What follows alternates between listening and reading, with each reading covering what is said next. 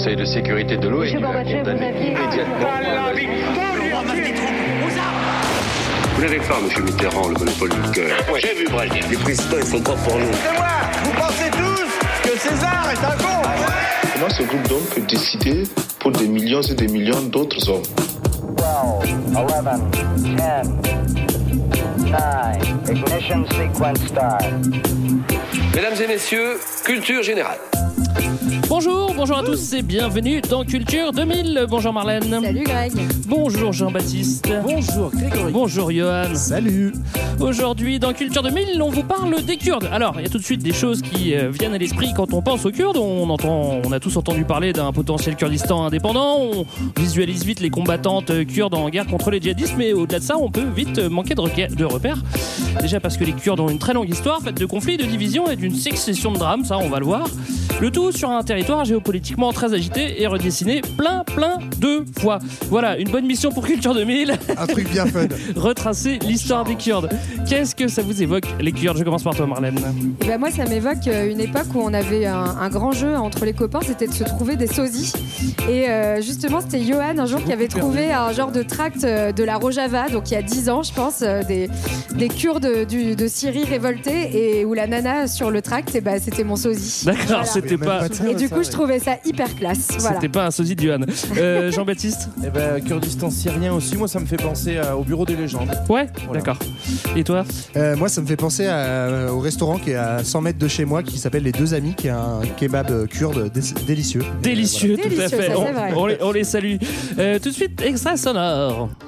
C'est un sultan seldjoukide qui crée au XIIe siècle une province appelée Kurdistan. Répartie entre la Turquie, l'Iran, l'Irak et la Syrie, il cohabite avec les Arabes, les Turcs, les Arméniens et les Perses. Les premières cartes modernes du Kurdistan apparaissent en 1919, après la Première Guerre mondiale. Suite à la chute de l'Empire ottoman, le traité de Sèvres en 1920 prévoit un territoire autonome kurde. Trois ans plus tard, le traité de Lausanne brise ce rêve. Depuis, les Kurdes sont traités comme une minorité dans les quatre pays. Face à la répression de l'État turc, Abdullah Öcalan crée en 1978 le Parti des travailleurs du Kurdistan, le PKK, et revendique un État indépendant. Il mène une lutte armée qui fait des milliers de morts. Aujourd'hui, le PKK ne revendique plus l'indépendance, mais une certaine autonomie. La Turquie, où la minorité kurde représente 20% de la population, voit également d'un mauvais œil l'administration kurde dans le nord de la Bon, Syrie. attends, tu vas pas nous faire tout l'épisode hein, avec cet extrait. hein. Franchement, il est bien. Il est pas mal, hein. On peut s'arrêter peut-être. on Bah, on pourrait peut-être s'arrêter. En vrai, bon, c'est Pour une, Pour une fois qu'on n'a pas un extrait nuisance. c'est une bonne intro qui euh, nous donne l'ampleur de la tâche euh, qui, qui, qui, qui, qui, qui, Qui nous incombe. Qui nous incombe, exactement, Jean-Baptiste. Euh, on va compléter cette introduction par une autre introduction. On va Ouais. répéter des trucs, mais c'est la base de l'éducation. Il faut répéter, hein, c'est comme ça, vous le savez, vous êtes prof. Euh, c'est qui les Kurdes, pour ceux qui n'ont pas suivi? Donc c'est une population euh, alors, euh, qu'on qu'on va considérer comme euh, unité euh, culturelle, on va dire, qui euh, compte quand même environ 40 millions de personnes et qui de, de ce fait est la première population euh, apatride, on va Ouais. dire, en tout cas euh, première nation sans, sans territoire. Euh, voilà. Première en nombre. euh, Oui, oui. ouais. Premier sur le rap. Premier, Premier sur la dance. Euh, ils sont où, justement, les Kurdes Bah, ils sont répartis euh, essentiellement sur quatre États euh, du Proche et du Moyen-Orient. T'as bien écouté l'intro. Ouais, c'est ça. qui sont la Turquie principalement, où il y a pratiquement la moitié de la population kurde, l'Iran, l'Irak, la Syrie, mais il y a aussi des diasporas dans euh, d'autres régions d'Asie centrale, mais aussi en Europe, euh, en Allemagne notamment, en France. Je crois que c'est 20% de la population turque. hein. Ça fait quand même euh, un. ça- Ouais, un- t'as bien écouté l'intro parce qu'il l'a dit aussi. Ah ouais, ouais, ouais, j'ai bien écouté l'intro. Alors, depuis quand ça Ils le disent dans l'intro aussi Depuis mille ans Ah bah voilà, voilà, voilà. Non mais voilà, on trouve les premières traces de- du peuple kurde, qui en tout cas qui se reconnaît comme un peuple à part entière à peu près au au Xe siècle après Jésus-Christ. Euh, voilà, donc, euh, donc un, un peuple très ancien et, et une question euh, très ancienne. Voilà, et c'est pour ça euh, d'ailleurs qu'on en parle, hein, j'enchaîne. Eh ben justement, oui, pourquoi voilà, on en parle donc, parce que comme l'a dit euh, Jean- Jean-Baptiste, donc c'est la nation apatride la plus importante au monde en, en nombre. hein. ils sont entre 35 et 40 millions de personnes. Pour euh, donner un point de comparaison, les Palestiniens sont 4,5 millions. Hmm. Plus, non Euh, Je me plus, trompe plus. On est plus autour de 12 Plus, millions, plus. mais euh, plus, plus, plus, plus, plus. Ah ouais, Mais, d'accord. euh, Bah, autant mais pour oui, moi. de fait, en tout cas, erreur. les Kurdes sont, sont, euh, sont plus nombreux. Donc ils sont très nombreux et en tout cas c'est une histoire qui va être aussi en fait l'histoire du début des nationalismes au 19e siècle Mm. et aussi aussi de toute la géopolitique du Moyen-Orient, qui est vraiment une géopolitique simple. On vous Simple. l'annonce d'avance. Et justement, on rentre dans cette histoire euh, par les Kurdes. Ça va rendre les choses plus simples. Double, double introduction. On a quelques bases. On va maintenant attaquer euh, l'histoire du peuple kurde et on va commencer, euh, on va remonter avant Mahomet et après Jésus le Christ. Et oui, c'est comme ça. Kurde, cette branche, construction d'une nation, 7e siècle après Jésus-Christ, 16e siècle. Alors, les Kurdes descendent des Mèdes, c'est-à-dire qu'avant d'être Kurdes, ils n'étaient pas Kurdes. Je sais pas si c'est très clair. Non, ah ouais, en gros, on estime que c'est les héritiers des Mèdes. Les Mèdes, rappelez-vous, on les avait croisés, croisés quand on avait fait un épisode sur euh, la Perse, notamment. Euh, les Grecs, quand ils avaient fait les guerres médiques, ils s'étaient plantés, ils pensaient qu'ils combattaient les Perses, et en fait, ils combattaient les Mèdes, Et ouais. qui sont en gros les ancêtres des Kurdes, hein, et qui se rapprochent effectivement des Perses parce qu'on a euh, des structures communes dans la langue, notamment, mais aussi des fêtes religieuses encore aujourd'hui qui sont euh, qui, qui existent. Donc, euh, même si les uns sont majoritairement sunnites, ça, on l'a pas dit, je crois, Ouais. et les, les Perses, enfin, les dans l'intro. sont, sont plus chiites, mais euh, voilà, donc il y a, il y a des, des liens quand ça. même euh, ethniques avec Et, la Perse. et en fait, il faut, faut aussi se rendre compte que c'est quand même une construction aussi. euh, donc, euh, les nations en général besoin de se trouver un ancêtre. Donc, les Mèdes, c'est un peu les Gaulois des Turcs. Des, des- je vais jamais y arriver pendant l'épisode. je pense, des Kurdes. Attention. Voilà. C'est leur gaulois, c'est-à-dire qu'ils avaient des menhirs et des grosses moustaches. C'est-à-dire qu'ils se sont, ils avaient besoin de s'inventer un- un ancêtre Ah. commun, et donc c'est Mèdes qui étaient donc voilà, c'est les, en fait un peu les ancêtres des Perses qui ont conquis Hmm. le Moyen-Orient au Mais 7e siècle, Du coup, le club avant Med, Jésus-Christ. Le hein. club Med, c'était le rassemblement des ancêtres des Kurdes ou pas voilà, Bah, ils le la disent bonne vanne de la journée. Et ils avaient des danses euh, un peu particulières. Ah oui. Alors, euh, ils ont été romains aussi, les Kurdes, euh, parce que c'était dans l'Empire romain. Moi, j'aime bien, j'aime bien Mais le tout le répéter. monde a été hein. romain, Oui, Ils ont c'est vrai que tout le monde a été romain. macédoniens, romains. Enfin, ça a été vraiment mais oui. la, fiesta quoi. Et on va voir après tout ce qu'ils vont devenir. On avance un petit peu dans le temps. On est au 7e siècle et il y a un, prophète qui fait un gros job dans le coin. C'est Mahomet, hein, vous le connaissez. Ça, il Est-ce a fait que- le taf. Est-ce que les Kurdes se convertissent? Cash? Oui, alors Moyen. en fait, on a, on a une euh, cash, non, oui, mais c'est c'est rarement le cas. Mais ça Alors, va il y a- vite, quand Il y a une conquête donc de l'islam qui part de, de la péninsule arabique et qui s'étend euh, sur une bonne partie de la, de la Méditerranée et aussi du coup vers euh, le cœur de cette Mésopotamie où on croise ces populations kurdes, euh, même si, euh, enfin voilà, ce terme-là est- ne désigne pas du tout un Mm. peuple homogène à ce moment-là. Et donc selon les tribus, on va avoir euh, des phénomènes de conversion plus ou moins rapides. Ce qu'il faut retenir en fait, c'est que euh, globalement, les Kurdes vont euh, devenir majoritairement euh, musulmans. Hein, ils le sont aujourd'hui à plus de 80% euh, Ouais. sunnites. Euh, mais pour autant, ils vont conserver leur spécificité culturelle, notamment la langue. Donc il y a islamisation, mais pas arabisation. Voilà. La langue et les pardon et le- le- la structure un peu tribale aussi, notamment bah, qui remet un peu en cause cette idée d'une unité nationale ou ethnique des Kurdes. En fait, c'est une société qui est quand même assez tribale, c'est-à-dire qui fonctionne euh, par clans, euh, des clans familiaux aussi avec des dynasties familiales, etc. Et donc tous ces clans kurdes, toutes ces toutes ces pardon ces tribus ne sont pas forcément exactement les mêmes et encore aujourd'hui en fait se retrouvent pas forcément euh, d'accord. Alors, Sur euh, justement là-dessus, faut, pourquoi ça fait beaucoup de tribus? En fait, c'est un grand classique des populations de montagne. On va le voir, euh, la, la population kurde, elle se situe principalement dans des massifs montagneux et donc du coup, bah, dans des organisations en vallée, euh, c'est c'est beaucoup plus facile de fonctionner par tribu plutôt que d'avoir un grand ensemble unifié. alors, on a donc des Kurdes à présent, euh, majoritairement euh, musulmans. Ils vivent pas dans, dans leur coin. Ils vont vivre dans le califat euh, euh, des Omeyyades de Damas au début, puis après avec euh, les Abbassides de, de- de Bagdad. Donc, c'est-à-dire qu'ils sont toujours euh, intégrés dans dans dans, Dans l'empire islamique. Voilà, exactement. Et puis, monsieur et puis bien. surtout, ils vont être très très bien intégrés, hein, donc parce que ce sont des tribus qui vont être réputées pour leur qualité guerrière, militaire, et donc on va les mettre très rapidement au service du pouvoir euh, et au service des califats, donc et notamment du califat abbasside de Bagdad à partir du 8e siècle. En fait, qu'est-ce qui se passe? Donc, euh, on- on- euh, au 10e siècle, on va avoir euh, donc un peu plus tard hein, des invasions euh, des, de populations qui viennent des steppes de, de l'est, de peuples de cavaliers qui vont progressivement prendre le pouvoir. Donc, ce sont des populations qui sont pour le coup les ancêtres des populations turques, euh, qui prennent le pouvoir dans l'Irak actuel euh, vers le 10e, 11e, chai- 11e siècle, et qui vont pas renverser le calife, mais qui vont quand même prendre le pouvoir. Donc, euh, ils fondent ce qu'on appelle un sultanat. Donc, en gros, il y a le calife qui est vraiment le représentant de Dieu sur terre, et il y a le sultan qui est le roi. Et donc, cette dynastie, ça s'appelle, s'appelle notamment les Seljoukides d'abord. Ouais. Puis ensuite les, les Angi- je crois qu'on dit.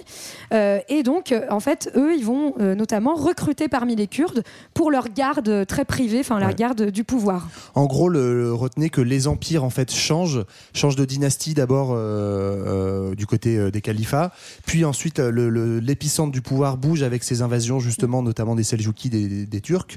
Mais grosso modo, à chaque fois, les Kurdes sont effectivement utilisés comme des armées, des supplétifs qui vont euh, être le bras armé de ces pouvoirs-là. Et parce que ça se castagne beaucoup, hein, donc il y a la succession de dynasties, et puis il y en a même, là c'est le moment aussi où il va y avoir des dynasties euh, qui s'opposent euh, religieusement, notamment en Égypte où on va avoir les Fatimides, euh, qui sont pas très timides, qui sont surtout Oh. euh, qui ont juste envie de dominer le game et qui eux sont chiites. Donc euh, les Kurdes vont notamment être envoyés au front euh, pour aller combattre le, le chiisme euh, pour pour les pour les sultans. Prenez ceux des qui sont notes pas hein, chiites. vous. hein. Ouais. Alors, notes, donc, hein. voilà, Oh. donc du coup, en fait, on a, on a ces, ces affrontements-là euh, entre, euh, entre différentes dynasties, mais euh, c'est toujours le même rôle qui est donné aux Kurdes. Et en fait, à l'occasion de. D'aller se battre. En, en- en servant une dynastie contre le pouvoir fatimide en Égypte, en fait, ça va être une façon de gagner du galon et de, et de grimper un peu, euh, bah, de, de peser en fait. De- Dès lors qu'on a besoin des Kurdes, ils se rendent indispensables. Là encore, certaines tribus, c'est pas tous les, c'est pas tous les Kurdes. Mais oui, oui. Et donc, c'est comme ça que euh, bah, certains d'entre eux vont commencer à, à, À se faire un petit nom. à se faire un petit. Alors, et on l'a compris, euh, c'est des bons, c'est des bons soldats. Ils vivent pas seuls dans les montagnes, on l'a compris. Ils aident, euh, enfin, ils, ils sont dans leur société, quoi, tout simplement. Et puis maintenant, on va vous présenter le plus célèbre des Kurdes. Attention, c'est roulement de Saladin. tambour. Saladin. Et non pas. Aladdin. Bah, Non, rien à voir. Mais, mais Aladdin était peut-être, non, je ne sais pas. Saladin, c'est un de ces chefs de guerre justement qui est utilisé plutôt donc euh, par le, le sultanat des Seljoukides à l'époque, Euh, et donc il va se rendre célèbre pour euh, ses victoires. C'est lui, en tout cas, lui évidemment et, et son armée, mais qui font euh, tomber le califat euh, fatimide, donc euh, dont l'épicentre était en- dans l'Égypte actuelle, qui était un peu le concurrent des Seljoukides. Et puis donc ça, c'est son premier gros fait de gloire. Ça c'est fin du XIIe Et siècle. c'est gros. interne à l'islam, ça. Première médaille. Deuxième médaille, où là, on va aller un peu grignoter chez, Là, de l'autre côté, c'est la prise de Jérusalem euh, face aux croisés Ah, rien que à ça. la fin du XIIe siècle, en 1187. Et donc, en fait, grâce à, enfin, fort de ces deux moves, et ben en fait, Saladin va carrément fonder une dynastie. Donc, c'est la première fois où les, les Kurdes vont passer de bras armés d'un pouvoir à à la tête du pouvoir et à l'origine d'une nouvelle dynastie qu'on appelle les Ayyubides. Ça peut suffire comme, euh, comme Gaulois, euh, simplement Saladin, ça, c'est déjà pas mal. Hein. C'est déjà un bon Oui, Gaulois. c'était un, un- un bon gars.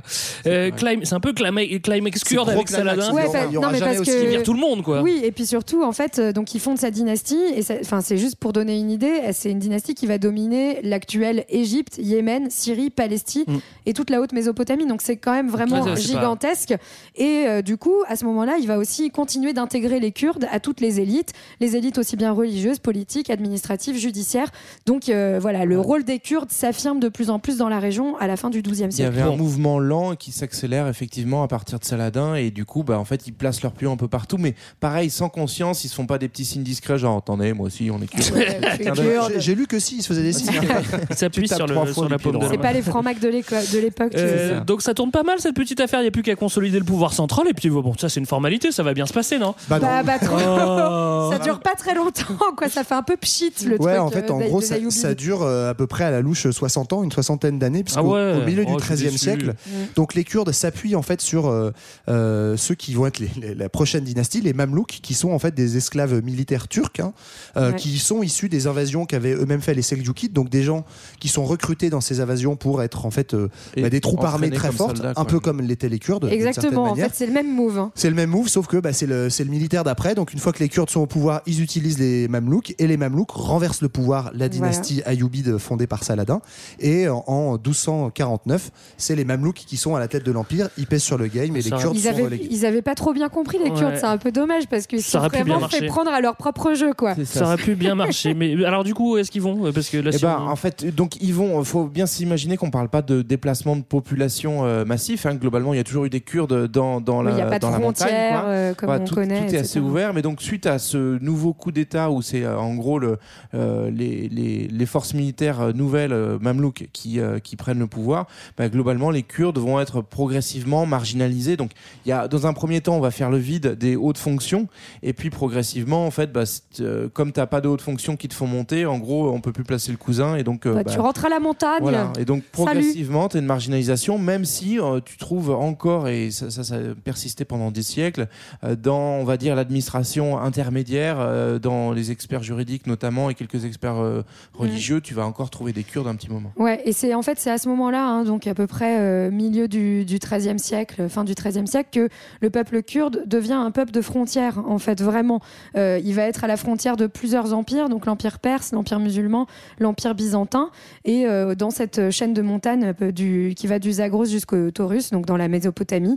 Vous voyez bien, le Zagros et le Taurus. Le Taurus, c'est celle qui fait si tout vous le voulez sud de la voir une carte, hein. c'est quand même c'est- voir- cool Ouais, de en voir savoir où c'est. Bah, quoi. on en reparlera de façon avec les États modernes pour bien situer. On est à l'est de la Turquie. Quoi. Voilà, mais donc euh, c'est à ce moment-là qu'ils vont prendre un rôle qui va continuer euh, pendant plusieurs siècles, qui est un rôle en fait de peuple un peu tampon, ce qui n'était pas le cas euh, au départ. Et ça va, et ça va durer. Euh, ils sont relégués en dehors euh, des centres euh, de décision. On dit hein, dans des zones qui sont pas hyper euh, stratégiques non plus. C'est vrai que t'as pas d'accès à la mer quand t'es dans, dans les montagnes. Topographiquement, c'est difficile parce que c'est montagneux. Mais c'est à partir de cette carte que le Kurdistan va se dessiner en fait. hein. et, et- et du coup, euh, au-delà de ça, le moyen de rester un peu présent dans la vie de la cité, c'est d'avoir quelques Kurdes, évidemment pas tous, qui restent proches du pouvoir politique et religieux, même s'ils se sont fait dégager de de de de, de, bah, de la dynastie. Oui, enfin voilà, ils sont plus au, sont plus euh, au centre du game, mais ils continuent et notamment aussi par le développement d'un système de confrérie, ce qui est un, un système qu'on retrouve énormément au sein de l'islam, c'est-à-dire que même si là on est principalement au sein de l'islam sunnite, donc c'est-à-dire la- l'interprétation majoritaire euh, du, euh, en, en islam. En fait, à l'intérieur de ça, tu as quand même plusieurs écoles et donc tu en as une euh, notamment qui va être un peu prisée et dominée par les Kurdes et ce qui va leur permettre de continuer à placer des magistrats, des cadis, donc c'est-à-dire Ouais. des, des experts du droit et aussi des, des oulémas, des experts de, de la religion.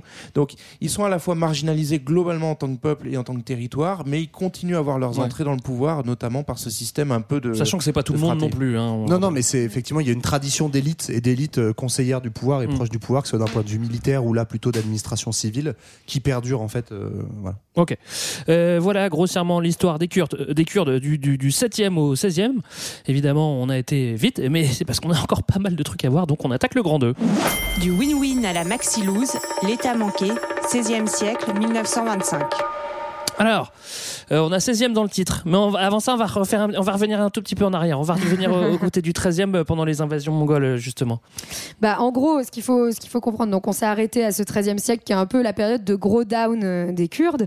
Euh, à ce moment-là, donc on- ils sont à cheval entre ces deux empires, donc l'empire perse, en fait, enfin qui est un- l'empire mongol. euh, sous les invasions mongoles. Voilà, l'empire perse tombe sous les invasions mongoles, et donc ils sont entre, ces, entre les Mamelouks dont on a parlé et les Mongols. Et en fait, petit à petit, euh, justement, ce peuple de frontières dont on a parlé va, va essayer de se faire une place, justement, en jouant un peu euh, un rôle Le euh, sur les deux sur les deux tableaux. Donc au départ, au 13 euh, enfin au départ, c'est les Mongols qui vont en fait comprendre leur intérêt stratégique et ils vont fonder ce qu'on appelle les Karagouls, qui sont des troupes encore recrutées parmi les Kurdes, toujours dans un but un peu militaire, mais plutôt de contrôle des routes. Donc en fait, ils veulent éviter de se faire envahir par les Mamelouks grâce aux, aux Kurdes qui contrôleraient les routes. Et en fait, de l'autre côté, bah, euh, c'est aussi ce que va commencer à faire les Mamelouks, qui vont continuer à avoir. euh, en fait, on a retrouvé des lettres, notamment euh, entre les élites kurdes et les Mamelouks, pour euh, euh, essayer euh, bah, de faire en sorte que les Kurdes s'infiltrent euh, chez les Mongols et, euh, et jouent pour euh, notamment la diffusion du sunnisme. C'est ça. En fait, derrière ce côté un peu espion, etc., bah, c'est aussi une manière d'avoir réussi à retourner en force ce rôle de marge euh, au sein des empires. Mm. Bah, en fait, être à la marge euh, géographiquement et puis euh, minoritairement en tant qu'ethnie, ça permet aussi d'avoir bah, ce rôle euh, de contrôle des frontières, puisqu'on est, ils sont euh, étendus justement sur les, les deux empires. Et puis, effectivement, ce rôle. Spoiler, de- c'est pas terrible un rôle, un rôle de frontière. non, mais à ce, à ce moment-là, en tout cas, ça leur permet Ouais, d'avoir, de tenir les frontières, donc d'obtenir des avantages, notamment militaires. Ils sont armés, ils sont protégés. Ouais. Et puis, effectivement, d'avoir ce rôle de conseiller, de euh, presque de diplomate, en fait, d'une Ouais. certaine manière, des différents Et, empires. et là encore, ça s'explique aussi par la géographie parce que euh, ces frontières, euh, c'est un peu les seuls qui les maîtrisent parce qu'encore une fois, on C'est est sur cette zone de montagne. Qui est très difficile à connaître et à maîtriser et c'est un peu, euh, c'est leur savoir-faire. Bah, les Savoyards sont un peu les Kurdes des Alpes, hein, finalement, entre la France et l'Italie. Voilà, on a les caragoules euh, kurdes et on a la cagoule savoyarde. Voilà. Allez. Euh, le 13e, c'est aussi le tout début de l'Empire ottoman. Bah, alors à ce moment-là, Ouais. il est tout petit. Hein. En c'est gros, euh, on va rajouter un nom dans le game, mais euh, les Ottomans, c'est euh, donc un rassemblement de, de tribus plutôt turques, euh, pour le coup, qui étaient euh, dans le nord de tout ce qu'on vient de décrire, donc plutôt au-dessus des Mamelouks, et qui vont euh, progressivement euh, grignoter à tel point de grossir, et donc ils vont euh, faire la nique aux Mamelouks. Euh, donc en gros, les Mamelouks disparaissent, Salut, et euh, l'Empire ottoman naît, il va euh, gagner ses, ses galons de gloire définitifs, en, notamment en prenant la ville de Constantinople, Ouais. enfin l'Empire euh, byzantin. Au 16e, Nous- ils sont déjà un peu. Bon, là, ça Voilà, commence. à-. Ça commence à grossir. Ils nous intéressent juste parce qu'ils prennent la suite, euh, en gros, de, de l'Empire à l'ouest. Ah ouais, juste pour ça, euh, est intéressé. Juste pour ça. Pour rien d'autre. que nous, Oui. on est là pour les Kurdes. Bah, ils prennent la Et suite. ils ont de l'ambition. Ouais, c'est ça. Ils ont pas mal d'ambition. C'est globalement, ils ont envie de conquérir Ils le monde. Je crois project. que c'est leur projet Je de tous quand- les jours. Globalement, quand t'es un empire, c'est ton but. hein, C'est vrai que c'est ton but. Moi-même, Voilà. j'ai été empire une fois, c'était mon but. hein. Ouais. Et donc, bah, là aussi, ils reprennent les bonnes vieilles recettes. hein. Ils s'appuient sur les Kurdes. Et ils vont demander, en fait, aux Kurdes, là, pour le coup, euh, enfin, ils, ils voient bien que le- l'Empire perse euh, bloque. Donc, ils vont leur demander pas de conquérir le- l'Empire perse, mais en fait de tenir la frontière. On les garde frontières. Voilà. Et, et là, euh, bah, ça redonne encore Ouais. toujours autant d'importance à cette Ils population font ça parce que donc les Ottomans, eux, leur projet, c'est notamment d'avancer sur euh, l'Europe. Euh, Ils arrivent quand même jusqu'aux portes de Vienne en Autriche et également sur tout le, le nord de la Méditerranée, sur le sud de la Méditerranée, pardon, le nord de l'Afrique. Donc en fait, pour eux, enfin voilà, être tranquille à, à l'arrière dans leur dos, bah, ça, ça passe par faire un deal avec les Kurdes. Alors du- justement, au sein de l'Empire ottoman, ça se passe comment pour les Kurdes? Est-ce que là, c'est minorité, c'est pas minorité, C'est- maltraitance ou pas C'est maltraitance une minorité. hein. C'est minorité, pour l'instant, c'est pas trop maltraitance dans le sens où en fait on reconnaît une forme d'autonomie. Il y a des 17 pr- principautés euh, autonomes qui sont euh, décrétées dans l'Empire ottoman. Donc statut un peu protégé, hein, donc euh, avec euh, toute l'ambiguïté que ça veut dire en termes de minorité. Ça veut aussi dire que t'as pas forcément accès aux mêmes droits, mais en tout cas quasi indépendance dans en fait euh, les affaires courantes, euh, la levée de l'impôt, euh, évidemment une langue qui reste euh, la spécificité des, des Kurdes, euh, la justice, l'armée, etc. Ils restent en fait des vassaux de, de l'empire, euh, de- enfin du sultan en fait de, de, de l'empire ottoman, mais euh, du coup ça permet quand même à une élite kurde de se maintenir en fait et de traverser ces générations du fait de cette relative autonomie.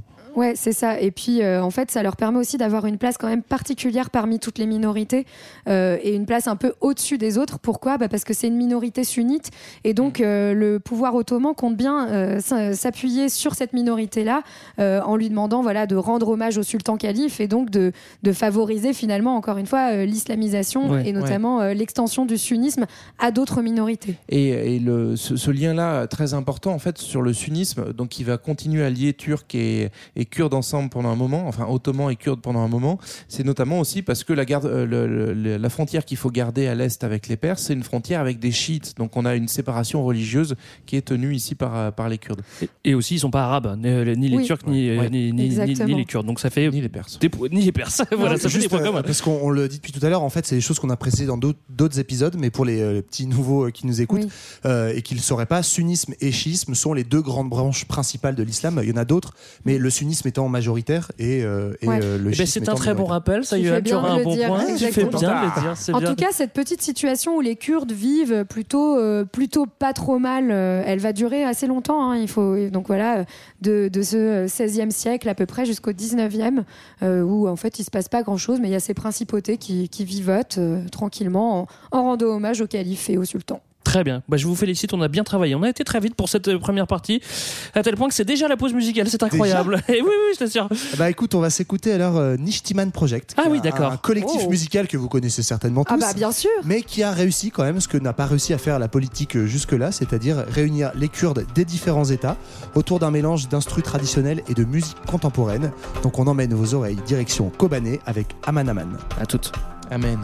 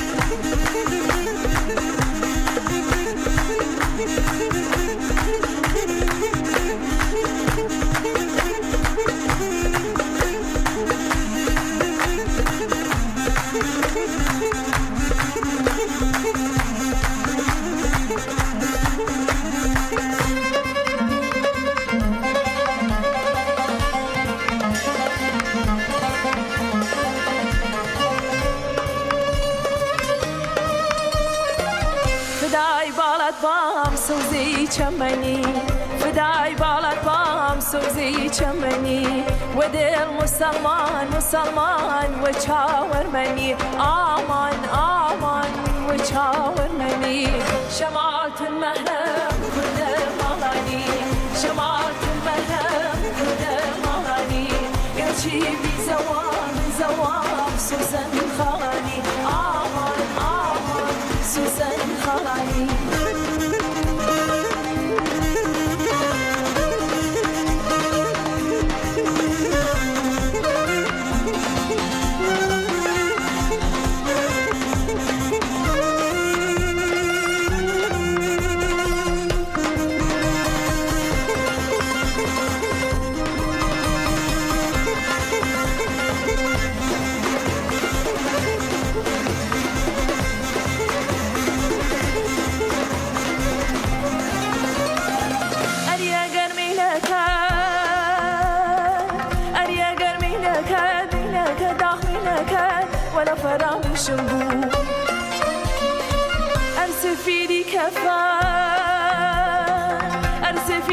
cefen aman aman aman aman. Bala bala kuşum bu. Aman aman aman aman.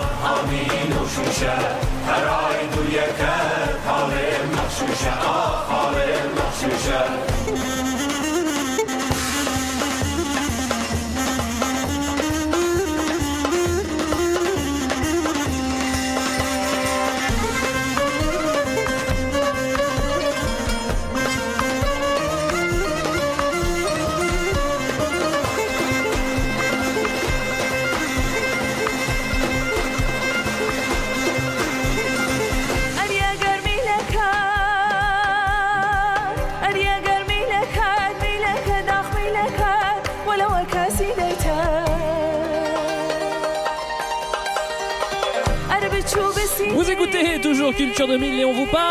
Kurdes. Dans la première partie, on a vu que les Kurdes étaient un peuple nomade, qu'ils ont appartenu à l'Empire romain. Oui, oui, j'insiste, j'aime bien dire ça. Qu'ils ont été islamisés au 7e siècle sous le califat abbasside. On les a reconnus comme bons guerriers. Et euh, on a vu qu'ils avaient failli rester dans le coup euh, grâce à Saladin, mais finalement, eh ben, ça l'a pas fait. Juste avant la pause, on vous parlait de la condition des Kurdes dans l'Empire ottoman. Et ben, figurez-vous qu'après cette sympathique pause musicale, euh, nos amis kurdes sont toujours dans l'Empire ottoman. Ça n'a pas changé. Alors, sauf Ils qu'à présent, bougé. enfin, oui, ils n'ont pas bougé, sauf qu'à présent, on sent un début d'opposition. Alors, qu'est-ce que c'est que cette histoire? Il y a des révoltes kurdes Hein je, Là, je, je ne comprends pas. Il y a un petit changement de contexte en fait parce que ce qui- ce qui- ils n'ont pas bougé de l'Empire ottoman, mais le temps a passé et le temps. Ah oui, le temps passe le comme des. Beaucoup de choses ont changé. Et en gros, on arrive, euh, on arrive au 18e siècle, euh, 18e, 19e même, avec euh, du coup un changement euh, un peu dans, dans, dans la conception politique qui va avoir euh, beaucoup de répercussions. C'est l'arrivée de, de l'idée euh, nationaliste en fait.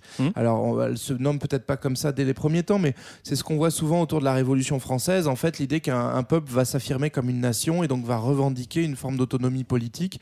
Et donc, c'est plus les rois, les dynasties qui font le game, c'est plutôt euh, l'identité nationale. Ouais. Et donc les Kurdes bah, vont y goûter parce que euh, parce qu'en fait au sein de l'Empire ottoman il y a plein de nations différentes qui commencent à revendiquer euh, chacune une place pour elle spécifique et plus uniquement que de l'autonomie mais voir euh, des petits rêves d'indépendance. Ouais, alors on imagine évidemment que l'Empire ottoman va pas se laisser marcher euh, sur les pieds euh, par les Kurdes ou par n'importe qui d'autre. C'est pas, c'est pas du genre. Hein, pas donc, l'ambiance de la maison. Eux, ils veulent plutôt disperser tout le monde. Quoi. Oui, mais par contre, du coup, ce- ce- ces, ces revendications nationales qui commencent à, à- à se créer doucement, ça va avoir un impact puisque l'Empire ottoman va réagir. Euh, L'Empire ottoman, son but, c'est quand même de continuer d'exister. Ouais, hein. comme un empire, Euh, voilà. Comme un empire, encore une fois. empire, Greg. Et du Pareil, coup, tout pareil. L'Empire ottoman va mettre en place des réformes libérales, donc de libéralisation de la société, entre 1839 et 1876, qu'on appelle les tanzimat. Donc en fait, c'est euh, l'idée euh, de reconnaître euh, justement. Euh, en fait, euh, un peu plus d'égalité entre ces communautés. Mm. En gros, dans l'Empire ottoman, il y avait ce qu'on appelait les dhimmi, qui étaient euh, justement des groupes minoritaires qui étaient quand même protégés par l'Empire, mais qui avaient un peu plus de devoirs que les autres. hein. donc, ils payaient plus d'impôts, ils fournissaient plus d'hommes pour l'armée, etc. Donc là, ces, ces réformes, elles vont promouvoir une forme d'égalité devant la loi pour, pour ces différentes communautés. Et ça, va, ça va pas beaucoup plaire aux Kurdes, puisque, on l'a dit, hein, les Kurdes étaient plutôt une communauté plus plus parmi les autres. Un statut. Voilà, avec un statut, un statut plus avantagé, et du coup, ils sont pas trop chauds pour les tanzimats. En fait, ce qui se passe, c'est euh, une imitation de la part de l'Empire ottoman à ce moment-là de ce qui se passe en Occident. Et en fait, dans l'idée d'avoir, euh, de moderniser l'Empire, euh, quelque chose qui soit plus centralisé, plus unifié, avec euh, une égalité devant la loi, etc.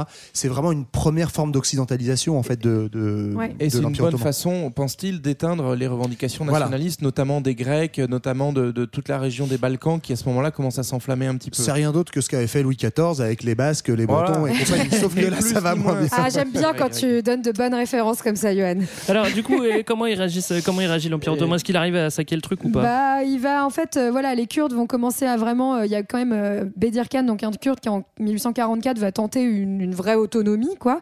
Bah, les, les Turcs, ils sont pas trop chauds. Ah ouais. Donc ils, vont ils vont écraser ces, ces révoltes et puis surtout ils vont avoir euh, une euh, un move particulier c'est qu'ils vont éliminer les principautés parce que justement ils ont peur que ça devienne euh, des, des autonomies régionales quoi des petits proto États donc ils les éliminent ils prennent les notables et ils les exilent dans d'autres provinces allez salut Mm. Euh, et que- en espérant euh, comme ça éliminer bah, ces velléités Ouais, ils essayent de indépendantistes décapiter voilà, le mouvement. euh, En fait, l'idée, ouais, c'est de- euh, ce qu'on pourrait appeler aujourd'hui d'un mouvement d'assimilation, c'est-à-dire avoir un État central qui fait plus de différence entre les communautés, les, eth- les ethnies, et qui assimile à culture en fait les Kurdes. Donc, ils sont pas persécutés, mais les mouvements indépendantistes sont réprimés. Et l'idée, c'est qu'il reste des Kurdes, mais comme une nation parmi d'autres, attachée au sein de euh, l'Empire euh, ottoman.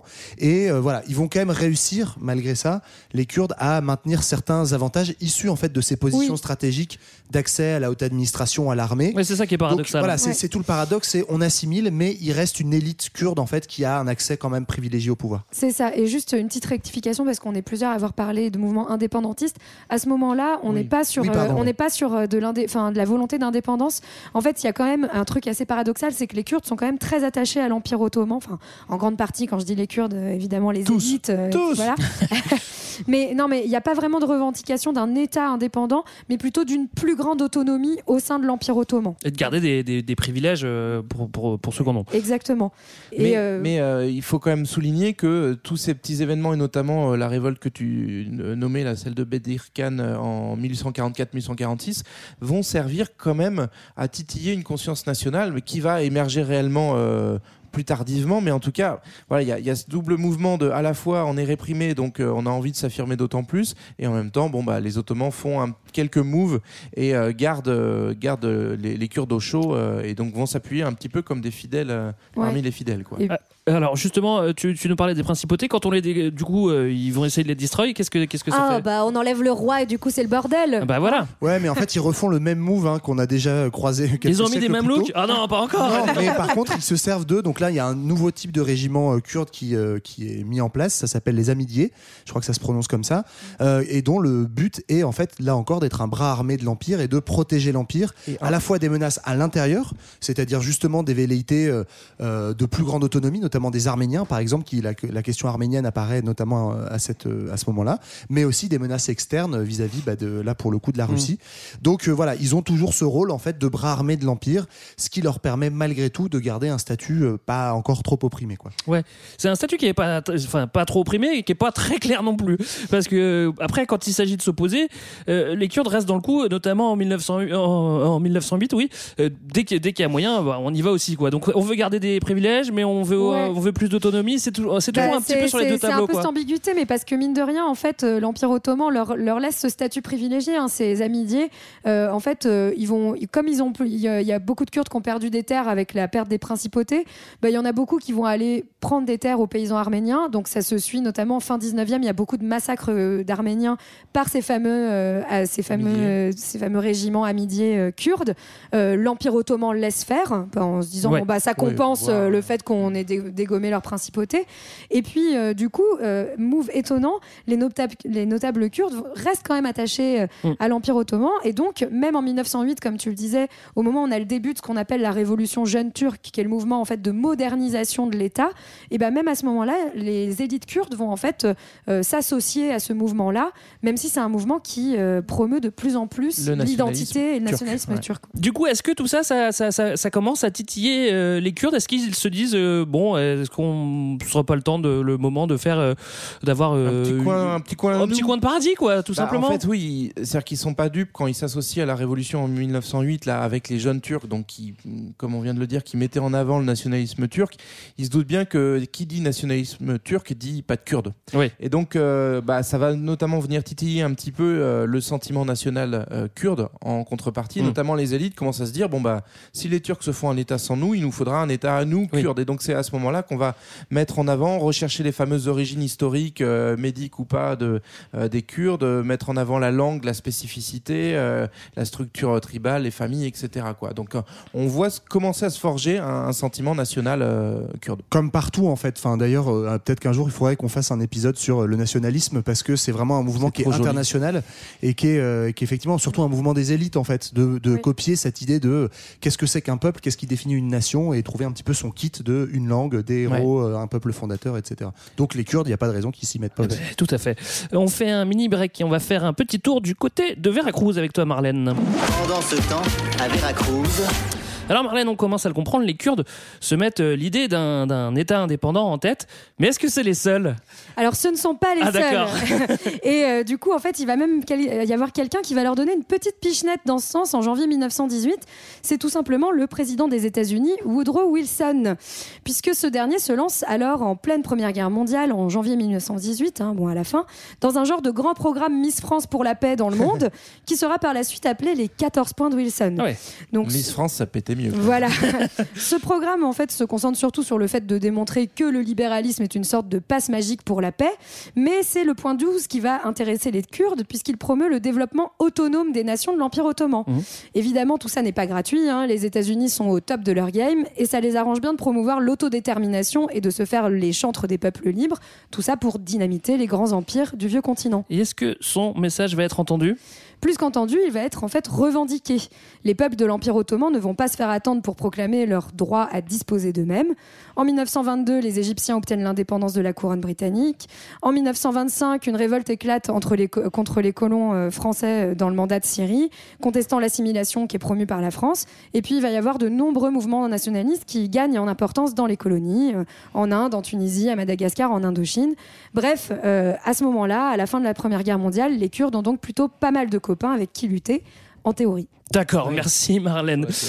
Euh, on continue euh, notre histoire. Euh, L'énorme empire ottoman, on l'a pas dit qu'il était énorme cet empire. C'est vrai que C'est un- est Énorme. On n'en a plus, n'en a plus pour longtemps. On est euh, alors en, en 1914, c'est le début de la Première Guerre mondiale. L'empire est attaqué de tous euh, les côtés, et puis il va être, il va succomber, être Ouais. démantelé par les puissances occidentales qui vont le diviser en euh, différents en pays en, traçant des, des grandes lignes droites euh, à la règle et se le partager en mode protectorat. Et il est même prévu dans le traité de Sèvres de créer un Kurdistan autonome probablement sous protectorat, faut quand même pas déconner déjà. hein. Et euh, donc ça sent bon. Une fois de plus, ça sent bon pour les Kurdes à ce moment-là. Bah, En ça- 1918, pas mal, ouais. Ça sent bon, oui et non. Parce qu'en fait, euh, il y a aussi quand même cette idée dans le, dans le démantèlement de l'Empire ottoman. Euh, on est quand même que 20 ans après le partage de l'Afrique ou 20-30 ans après le partage de l'Afrique par les puissances occidentales. Et là, il y a un peu le même game qui se joue au Proche-Orient où on sent bien que chacun veut sa part. Euh, le- les, les Britanniques avec ce qui sera après l'Irak, les Français avec ce qui sera après le Liban et la Syrie. Euh, donc, en fait, ce démantèlement, il sert pas forcément non plus euh, l'idée des intérêts locaux. Il est avant tout euh, dans une idée d'influence, en fait, de jeu Oui, d'influence. de euh, protectorat. voilà, de protectorat. Mais effectivement, dans ce jeu d'influence est prévu normalement un petit, euh, un petit point, un petit coin de paradis, un petit coin au chaud, comme tu le disais, pour les Kurdes. C'est en tout cas le jeu que vont euh, défendre les Occidentaux dans un premier temps. Voilà, et c'est ce qui est défendu, juste parce qu'on l'a peut-être pas dit clairement, par le traité de Sèvres, donc qui est un traité de fin de la guerre hein, pour démanteler cet empire en 1920. On parle souvent du traité de Versailles, en fait, qui traite euh, la, la fin de la guerre avec l'Allemagne. On va enlever des territoires à l'Allemagne. En fait, il y a un traité pour chacun des perdants de, de la Première Guerre mondiale. L'Empire ottoman ayant perdu, elle a le droit à un traité. Et chaque fois, c'est un traité qui est fait dans, le- dans les banlieues ouest chic parisiennes. si tu veux ton traité, il faut aller du côté du 9 ou du 7-8. Il n'y a pas de traité de Boulogne. Je l'ai- Non. je l'ai Mais pas- le traité de Saint-Cloud doit exister Ah oui, quelque mais Il n'y a part. pas de traité de Saint-Denis, non, il n'y a pas de traité de Saint-Denis non plus. Je sais pas Et pourquoi. du coup, dans, euh, donc dans ces- cette conférence qui précède le traité de Sèvres, on va discuter un peu. Et en fait, les Kurdes arrivent un petit peu. euh, c'est assez marrant. Enfin, si on va dans les C'est un détails. peu la panique. Hein. Ouais, ils, ils ont pas trop bien prévu leur game. Faut, faut se rappeler qu'il y a une partie des Kurdes qui était quand même très attachée à l'Empire ottoman et donc qui se sont un peu perdus.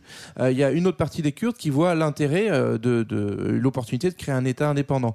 Et en fait, euh, ça va se décanter un peu sur un coin de table sans vraiment de consultation. Finalement, les, les Occidentaux vont mettre sur la table, les gars, on peut pas vous donner juste un, un État à vous si on ne donne pas un, un aux Arméniens. Les Arméniens étant pas vraiment les potes des Kurdes, mais les Kurdes signent quand même. Donc le traité de Sèvres dit, ok, si vous voulez, euh, on donne un État aux Arméniens et un État aux Kurdes. Euh, voilà, Et tout le monde est content. Chacun se partage un petit morceau. Mais en fait, non. Ouais, en fait, Tout le monde est content sauf, euh, sauf les Turcs qui finalement se font, Se font bien Bah, ouais, mais Ouais, de toute façon, à ce moment-là, ils ont perdu, donc ils sont pas d'accord, mais ils ont pas vraiment le choix. Il fallait pas jouer, Ouais. hein, pas perdre. hein. Perdu. Mais effectivement, la difficulté, je disais tout à l'heure, bah, les Occidentaux en fait défendent leurs propres intérêts aussi et utilisent leurs pions dans la région.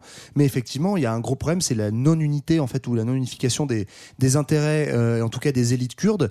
Et donc, on a d'un côté effectivement une ligne indépendantiste qui veut un État indépendant, et Qui de a l'autre signé côté, le traité de Sèvres, voilà, hein, en de gros. l'autre côté, l'autre frange qui n'a pas signé le traité de Sèvres et qui même s'y oppose, la ligne dite autonomiste ou confédéraliste, c'est-à-dire en fait qui veut être encore assimilé, intégré à un empire.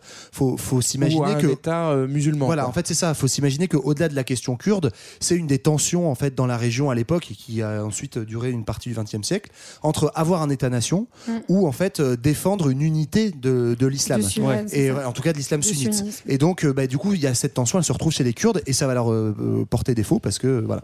Oui, et en fait, à tel point que, enfin, ce qu'il faut savoir, c'est qu'il y a des tribus kurdes sunnites qui vont en fait se rallier aux forces de Mustafa Kemal, hein, qui commence à être le, le mec un peu en vogue en Turquie, voilà. Donc qui pro- en fait qui est celui qui, euh, qui proclame l'indépendance de la, qui va proclamer l'indépendance de la Turquie, qui veut une Turquie autonome, euh, enfin indépendante, pardon, et forte et nationaliste surtout.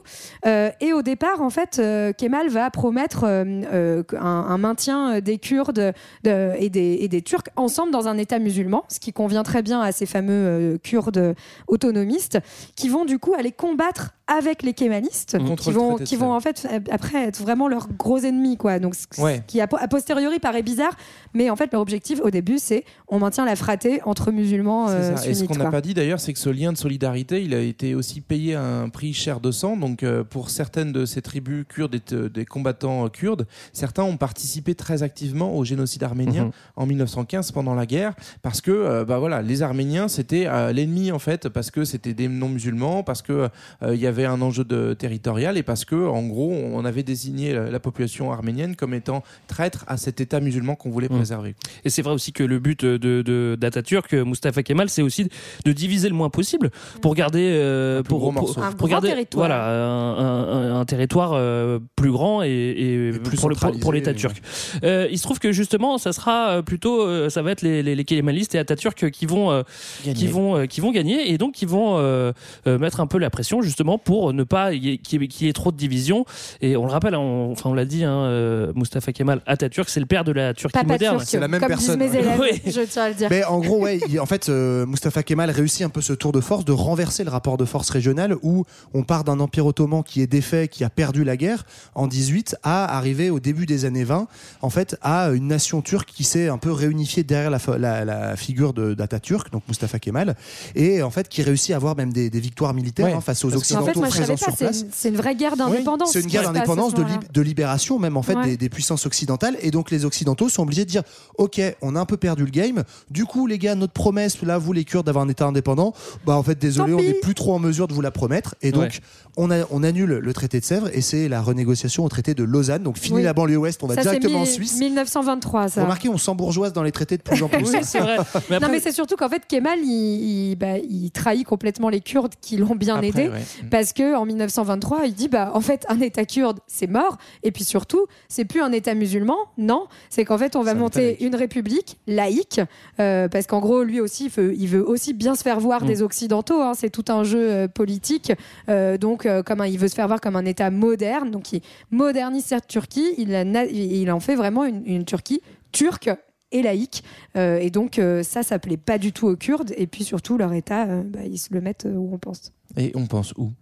Je sais pas au, au Kurdistan Donc du coup, ce qu'il faut se dire, c'est en 1923, on a totalement changé le game et cette date, elle est importante parce qu'elle est euh, fondatrice finalement de la situation qu'on a encore aujourd'hui. Mm. En 1923, ça y est, les frontières vont être fixées. Donc en gros, les Turcs ont réussi à faire péter le, le traité qui les embêtait euh, par la guerre. Hein, ils ont poursuivi. Là, en gros, la Première Guerre mondiale a continué d'une certaine façon jusqu'en 1923 avec la guerre d'indépendance, ouais. en Turquie par cette guerre d'indépendance. Et euh, du point de vue kurde, en fait, bah, ils se sont fait bien bien avoir parce que donc une grande partie de la population kurde, en- donc en termes de population, hein, se retrouve dans cette nouvelle Turquie, mais euh, elle est perçue comme une minorité, elle n'est pas du tout valorisée comme elle pouvait l'être dans l'Empire ottoman. Et puis le reste de- des Kurdes se retrouve sur trois autres États, donc euh, l'Iran, l'Irak et la Syrie. Ouais.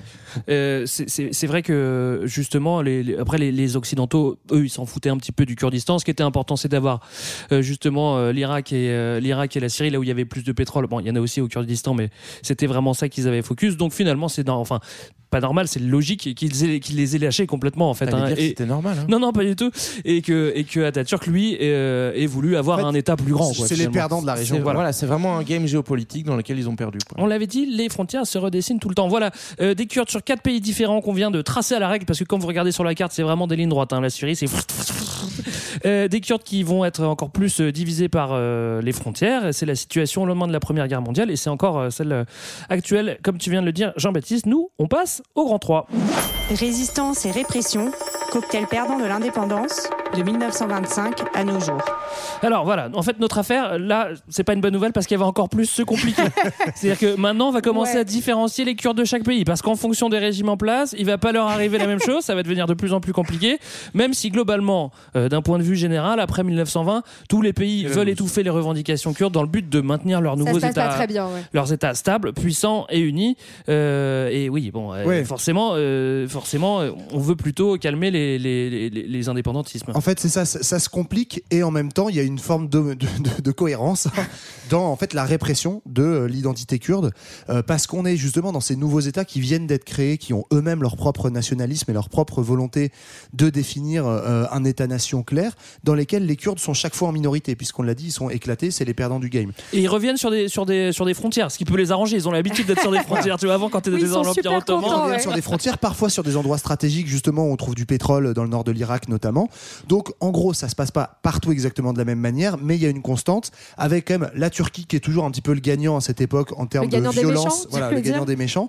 Donc, euh, on, on a déjà dit euh, Mustafa Ils- Kemal qui, euh, qui, qui instaure pardon, ce régime nationaliste et qui va vraiment en fait réprimer là très violemment euh, toutes les volontés, les velléités vraiment euh, autonomistes ou indépendantistes, peu importe à la limite, le but est d'unifier son État et donc vraiment euh, d'anéantir même l'identité kurde, donc la langue kurde est interdite, on va déporter euh, certaines Même dans populations l'espace pour les mettre domestique. ailleurs. hein, juste, euh, Pardon, ils ont Même pas le droit de parler kurde. Ah oui, chez eux. euh, Je crois que tu parlais de l'espace Oui, domestique, excuse-moi, par- de, de- de la Turquie. Non, non, voilà, mais donc on va dire que les Turcs sont les plus, les plus violents, mais y compris en Irak ou en Iran, ça se passe pas très bien non plus. Oui, Les Alors, Turcs sont plus violents parce qu'il y a 20% de Kurdes. euh, Oui. Dans la population turque, c'est 20% de Kurdes. Oui, donc c'est une menace Donc, qui est voilà, d'autant plus grande. Voilà, et donc la différence, hein, c'est que vraiment en Turquie, comme l'a très bien dit Johan, euh, c'est, euh, enfin, il va vraiment y avoir cette volonté euh, de faire disparaître la culture euh, kurde. Euh, là où euh, en Iran, par exemple, on, on a quand même une tradition un peu plus euh, importante de, enfin, de, de multi, euh, multiculturelle. Alors, et ouais, puis, et on puis reste dans une dynamique d'empire. Voilà, et, et, on, et en plus, euh, il y a quand même une proximité culturelle aussi des Kurdes dont on avait parlé au début. Vous vous souvenez des, des petits Mèdes, là, leurs, euh, leurs ancêtres communs. Donc, euh, il, va y avoir, là, ouais. il va y avoir aussi euh, l'interdiction des écoles, des publications kurdes, mais avec une répression politique, mais elle n'est pas aussi systématique et aussi violente qu'en Turquie. Et donc juste l'Irak là-dedans, c'est aussi un cas particulier parce qu'en fait c'est encore sous domination britannique et les Britanniques font ce qu'ils aiment bien faire dans la région, c'est-à-dire promettre des trucs à des gens qui tiennent pas. Pas le faire, Donc ouais. ils ont fait la même chose en Palestine et là c'est pareil, ils ont dit oui oui, vous aurez votre nation ou au moins votre autonomie culturelle, les Kurdes euh, au sein de l'Irak. Et puis bah finalement ces promesses-là n'auront jamais lieu, notamment parce que à Kirkuk, euh, qui est une des villes euh, principales kurdes du nord de, de l'Irak, bah en fait les Anglais se rendent compte qu'il y a du pétrole et donc ils veulent garder la mainmise et pas les laisser trop autonomes justement. Donc il y a des révoltes nationalistes dans les années 20-30 et une bonne répression, moins brutale mais une répression quand même, euh, enfin moins brutale qu'en Turquie pardon, mais répression quand même. Alors, du côté de l'Iran, il se passe aussi des trucs euh, intéressants Oui. en 46. Ben, en fait, c'est ça. C'est- Même si euh, globalement la répression est moins forte qu'en qu'en Turquie, il y a quand même répression et surtout un moment où, euh, dans les élites kurdes, il y a encore ce sentiment national qui est très fort et donc on va tenter le coup. Et donc au lendemain de la Seconde Guerre mondiale, parce que on peut espérer qu'il y ait un jeu de redéploiement des frontières, parce qu'il s'est passé plein de trucs, euh, en 1946, euh, il va y avoir une, une autoproclamation dans Ah. le- euh, de- de- du Kurdistan iranien qui va s'ériger comme une république. Euh, donc c'est. euh, Donc là, on est au nord-ouest de, de l'Iran. On est toujours hein, dans, les, dans, les, dans les- la zone tampon, la zone frontière. On est toujours Dans les montagnes. Donc c'est le la, la, La République, La République est de Mahabad. voilà, à Mahabad et à sa tête un leader euh, dont le nom va, va rester puisqu'on va recroiser son fiston après, qui est Mustafa Barzani. Ouais. Euh, ça va tenir une petite année avant d'être écrasé par les Ouais. Iraniens. Donc en Bon. gros, les Iraniens étaient ok pour reconnaître une, une particularité Ouais, mais faut culturelle. pas déconner faut pas quand déconner, même, les ouais. gars. Ben, c'est pas anodin quand même parce que c'est la République de Mahabad. Ça, ça, ça, peut mon- C'est ça un montre un peu à tous les Kurdes que, que euh, Ouais. une terre kurde, kurde indépendante peut exister. Euh, mais euh, Un an. Ça c'est dure un an. Mais enfin, pas non.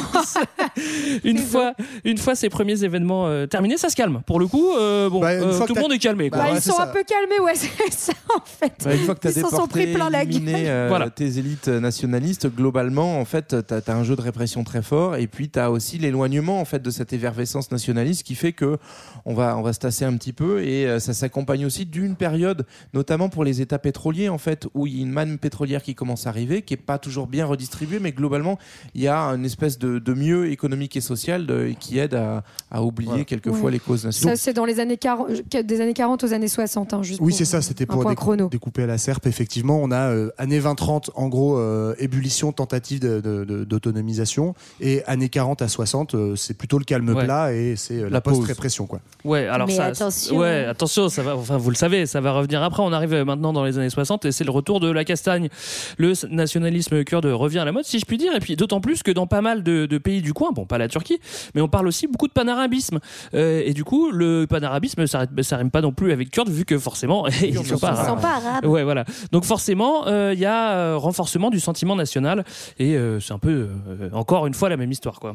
Oui, et puis ça repart en fait en 1961 notamment, où il va y avoir une révolte euh, kurde, cette fois-ci en Irak, donc avec Mustafa euh, Barzani, Ba- celui qu'on Barzani, avait le fameux euh, qu'on avait vu à Mahabad, qui s'était exilé en Irak et qui là lance euh, une guérilla.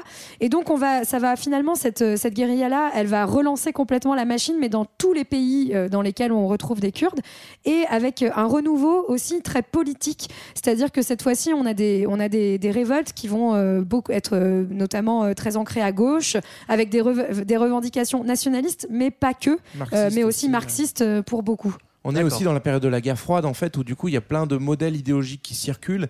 Et donc, du coup, pour euh, une partie des populations qui s'estiment opprimées, colonisées, euh, en fait, le, le- le réservoir marxiste va être un bon carburant, Mm. euh, enfin, va être beaucoup utilisé pour, pour mener des révoltes anticoloniales ou indépendantistes.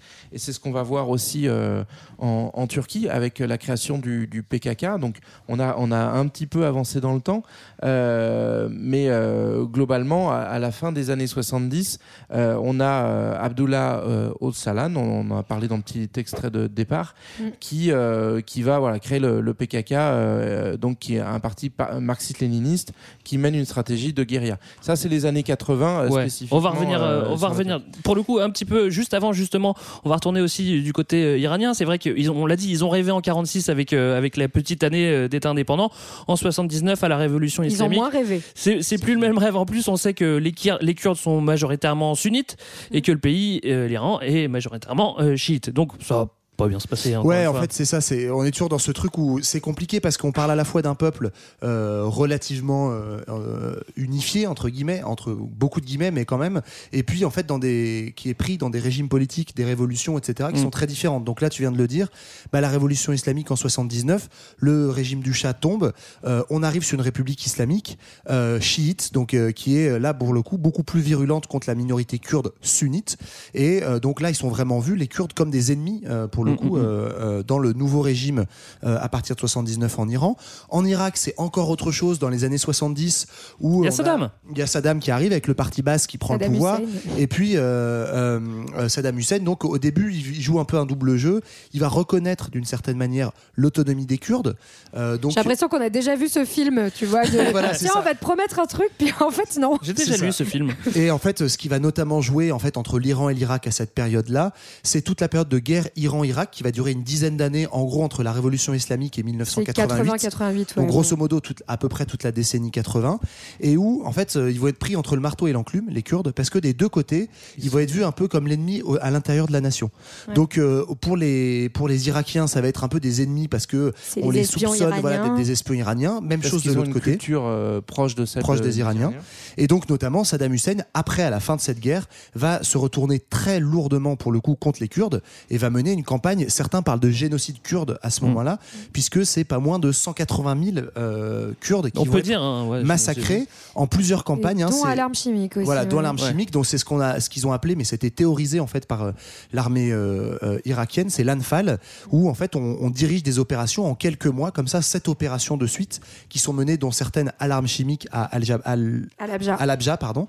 Euh, et donc on va massacrer Ouais. les populations kurdes à la fin de cette guerre Iran-Irak. Alors, alors, à noter aussi que pendant cette guerre euh, Euh, y- y- chaque pays va armer euh, Le- les, Kurdes de l'autre côté ouais. parce que ça va, Exactement. ça va les, ça va les déstabiliser. Ouais. Donc ça, c'est un, petit peu difficile, ce qui va, ce qui va même amener à des combats entre Kurdes euh, de, de- de- irakiens ou iraniens. Donc c'est vrai que c'est une guerre bordel.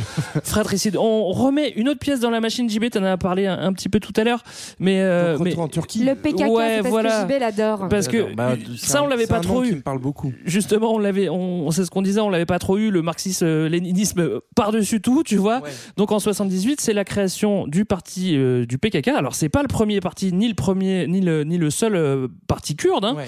mais c'est lui qui va beaucoup faire parler de lui et notamment avec Öcalan, comme Bah, tu en l'as fait, dit. euh, voilà, il- euh, la, stratégie de Öcalan dans les années 80, ça va être une stratégie de guérilla en fait contre l'État turc. Ouais. En fait, puisqu'il n'y a pas de négociation possible. Alors il y avait eu une ouverture. Euh, les Kurdes avaient pu commencer à se présenter aux élections, mais globalement c'était euh, plafonné à fond et la culture kurde n'était pas plus reconnue. Donc en gros, ce parti va se créer un peu, euh, se radicaliser en disant bon bah puisqu'il n'y a pas de place dans le jeu politique, puisque c'est pas une vraie démocratie pour les Kurdes, et ben dans ce cas-là on va faire notre place par la violence. Mm. Et donc euh, du coup on va mener une, une, une guérilla en fait hyper importante qui va quand même euh, causer la mort de, de plusieurs dizaines de milliers de personnes, euh, à la fois dans Dont le jeu. beaucoup de Kurdes. hein. Voilà, beaucoup de Kurdes qui vont être les victimes directes ou indirectes de, euh, des attentats, des attaques. On vise, on cible les, les, les institutions représentant l'État turc dans le Kurdistan turc. Mais en fait, au passage, bah, tu, tu fauches plein de civils et puis tu as aussi toute la répression Mais- en retour ouais. de l'État turc. Et c'est surtout, il faut quand même dire, hein, cette violence de- du PKK, elle répond à une violence extrêmement euh, puissante euh, de l'État turc. hein. C'est que euh, pendant les années 80, la Turquie va aussi envoyer euh, des véritables escadrons de la mort, en fait, en- dans le, enfin, dans le Kurdistan, enfin, Ouais. dans le territoire kurde. Euh, les, tous les, les intellectuels, les nationalistes sont emprisonnés, sont assassinés euh, sans, sans jugement. Bon, on est dans Enfin, la voilà, continuité. On est vraiment, euh, enfin voilà, donc mais c'est, enfin, c'est quand même toute une partie de, de la Turquie qui est sous état d'urgence permanence, euh, permanent, avec des disparitions, des tortures. Donc cette radicalisation, elle sort pas de nulle part euh, non plus. C'est une Ouais. vraie réaction à une répression très violente. Et puis il y a cette ambivalence où, euh, enfin, le PKK, c'est peut-être, euh, je pense si on demande à des gens dans la rue, un des, une des, enfin, une des figures de, du- de- des Kurdes qui est la plus connue en fait Ouais, encore ouais. aujourd'hui. Elle va marquer parce qu'il y a eu toute une ambivalence, mais euh, c'est à la fois un mouvement nationaliste indépendantiste pour les pour les Kurdes, mais c'est aussi en fait doublé, on le disait, de marxiste-léninisme. Donc en fait pour tout le camp des progressistes, c'est un peu, bah, ils cochent toutes les cases quoi. Ils sont indépendantistes pour un peuple opprimé depuis très longtemps, et en plus avec une idéologie derrière sociale, etc. Alors qui va être euh, justement ambivalente parce qu'elle est progressiste et en même temps, notamment dans les années 80-90, elle va avoir des moyens très violents, hein, une radicalisation euh, terroriste et y compris du coup des formes de répression de certaines minorités kurdes qui seraient pas de, de cet avis-là. Sachant que Même le si PKK est très très, enfin, est surtout turc, hein, il, va, il va pas trop, euh, ouais. ouais, voilà. Non, mais par contre, il va influencer dans les idées, on va le voir après, d'autres euh, d'autres populations kurdes ailleurs, notamment en Syrie. Alors, on commence à le comprendre. hein. Là, je pense qu'un État kurde uni semble euh, plutôt improbable, d'autant plus qu'il y a parfois des dissensions entre les Kurdes. et Ils se sont même tapés dessus parfois. Et euh, on, on l'a pas dit, mais il y a aussi différents partis kurdes qui remettent pas systématiquement euh, euh, en question les frontières actuelles. Bah, il y en a oui, il y en a non. Donc c'est c'est quand même assez compliqué. Certains veulent juste l'autonomie, d'autres l'indépendance, d'autres euh, le marxisme. Le tout sur quatre pays, c'est bon, c'est c'est un petit peu compliqué. En tout cas, nous en Europe, on a beaucoup entendu parler des Kurdes récemment avec euh, le, enfin avec le conflit contre con- contre Daesh, voilà, à tel point qu'ils sont devenus un peu de- des, des stars chez nous les Kurdes. Ouais, Et c'est, c'est devenu les petits chouchous quoi. Euh, D'ailleurs, ça- quand tu tapes euh, kurde euh, sur euh, Google, le pro- les- tu peux taper image, t'as que des combattantes oui, en fait. c'est ça. Et d'ailleurs, en fait, euh, c'est aussi devenu les chouchous des occidentaux. Et les d'ailleurs, enfin, et en fait, tout le monde a un peu joué sur ce sur ce sur ce tableau. C'est un peu l'idée chez les occidentaux que les Kurdes finalement seraient ceux qui leur ressemblent le plus, les plus modernes, les plus laïques. En plus, euh, voilà, il y a eu toute cette médiatisation, notamment de l'intégration des femmes dans Mm. la société kurde. Euh, donc euh, tout ça en étant opposé à euh, l'idée un peu que les sociétés euh, musulmanes, euh, sinon euh, arabes ou turques, seraient plutôt rétrogrades, là où les, Kurdes seraient bien plus avancés que les autres. En tout cas, voilà, ils sont très célèbres pour ça, en effet, pour leurs femmes combattantes. Il faut savoir que les femmes combattantes chez les, Turcs, chez les Kurdes, euh, c'est- Attention, hein c'est vraiment, non mais c'est quelque chose qui existe depuis longtemps. Ça a été très médiatisé pendant cette guerre, mais ça existe depuis les années 30.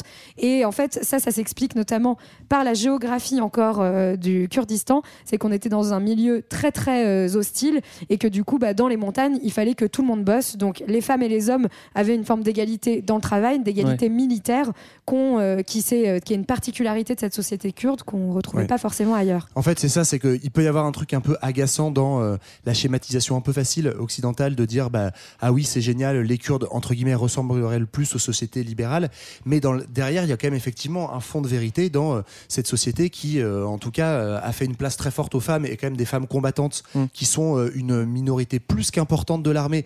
Je- À ma connaissance, il n'y en a pas beaucoup dans le monde quand même. Donc, certes, il y a un truc un peu du fantasme occidental derrière, mais c'est quand même assez impressionnant.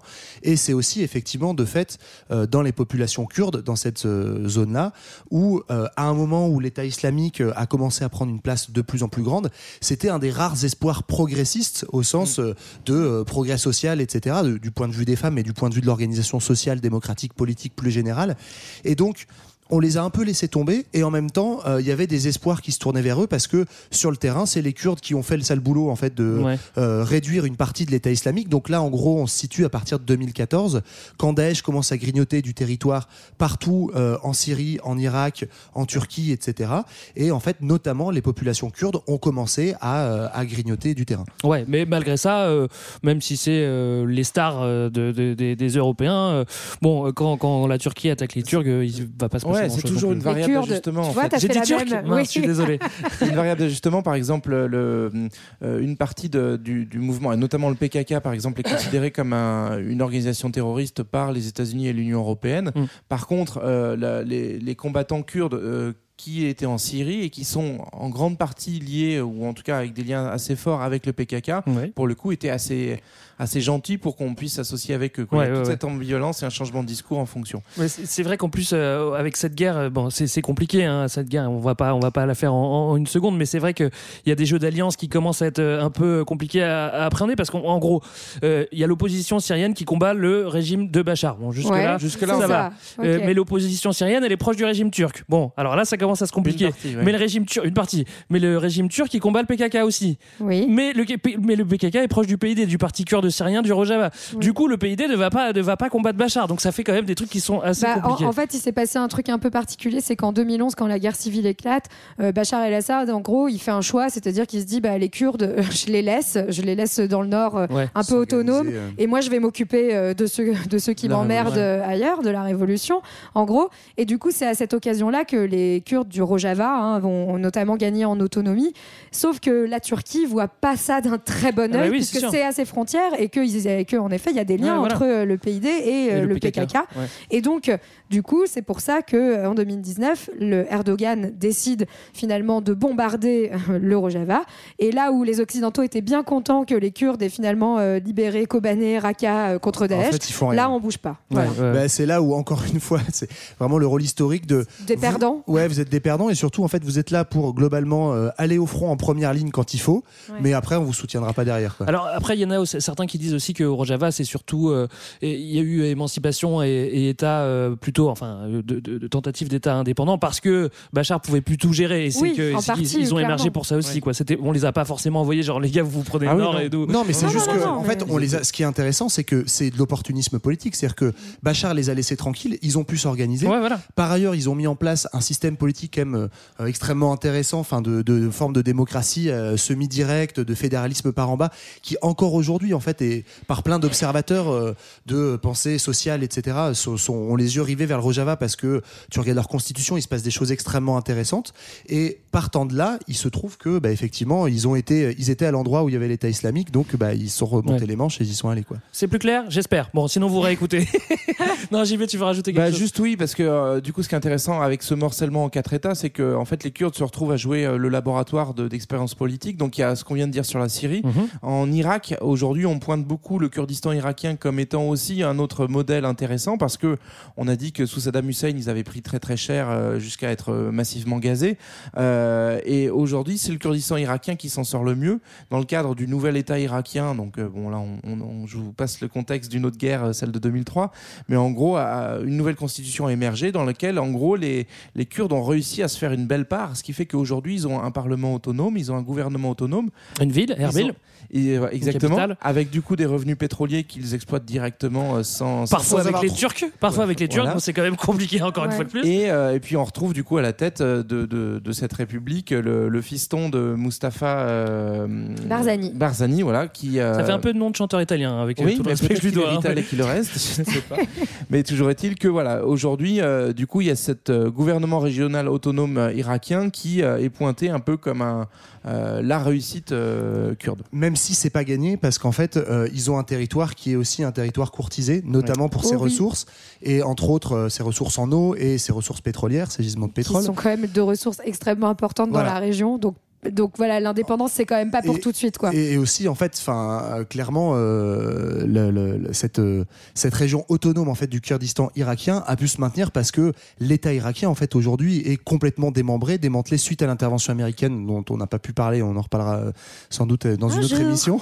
Mais du coup, en fait, bah, l'État irakien étant très faible, comme l'État syrien a été euh, très affaibli aussi, bah, c'est ce qui a donné cette plus grande autonomie. On peut imaginer que si l'État irakien reprend, euh, reprend du game, ils vont pas les laisser très longtemps exploiter les réserves pétrolières de Kirkuk dans leur coin, quoi. On arrive euh, à la fin de notre épisode.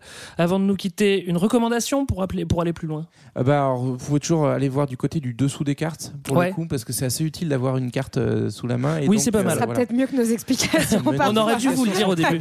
Et ouais, si, et peut-être pour euh, ceux qui ont envie de creuser un peu cette histoire compliquée au XXe siècle, notamment les deux rendez il y a deux rendez-vous avec X sur, euh, sur le- les, les Kurdes. euh, Ouais. voilà. Et une super béné qui s'appelle Coben et Calling aussi, euh, mais j'ai oublié l'auteur, on pourra le mettre euh, sur les réseaux. mais euh, non, mais qui, qui raconte bien justement euh, toute la bataille de Coben et c'est assez Ouais. intéressant. Tu voulais une reco, bam, t'en as trois. moi. Bah voilà, bah merci beaucoup. Euh, merci à tous. C'était notre épisode sur les Kurdes. On espère que ça vous a plu, que vous avez euh, commencé à comprendre les choses. Nous déjà, enfin moi, je parle pour moi, j'ai appris plein de choses. hein. Euh, nous, on se retrouve dans deux semaines pour le dernier épisode de la saison. D'ici là, vous pouvez nous écouter sur toutes les plateformes, nous écrire sur tous les réseaux sociaux, sauf TikTok pour l'instant, mais JB est bientôt dessus. Je suis chaud, les gars. Et vous pouvez aussi lire notre bouquin qui s'appelle L'essentiel du XXe siècle. On vous fait des big up. Ouais, big, Big up up. les Bye massifs. bye. Bye.